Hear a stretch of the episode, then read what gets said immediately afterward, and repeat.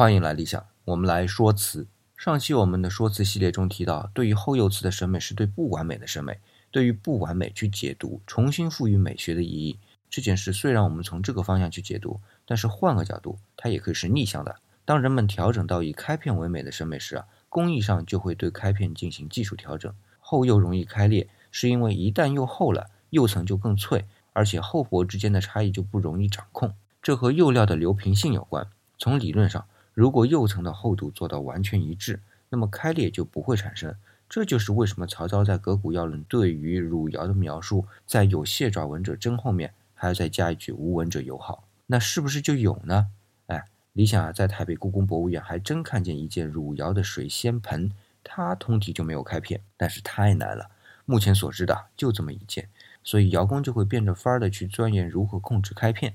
所以我们今天看到的汝窑啊。特别是有一部分很漂亮的开片的汝窑，它的开片啊相对均匀，而且啊都是斜着的，还是那种一条裂隙分两叉的，这就是审美去影响工艺的例证了。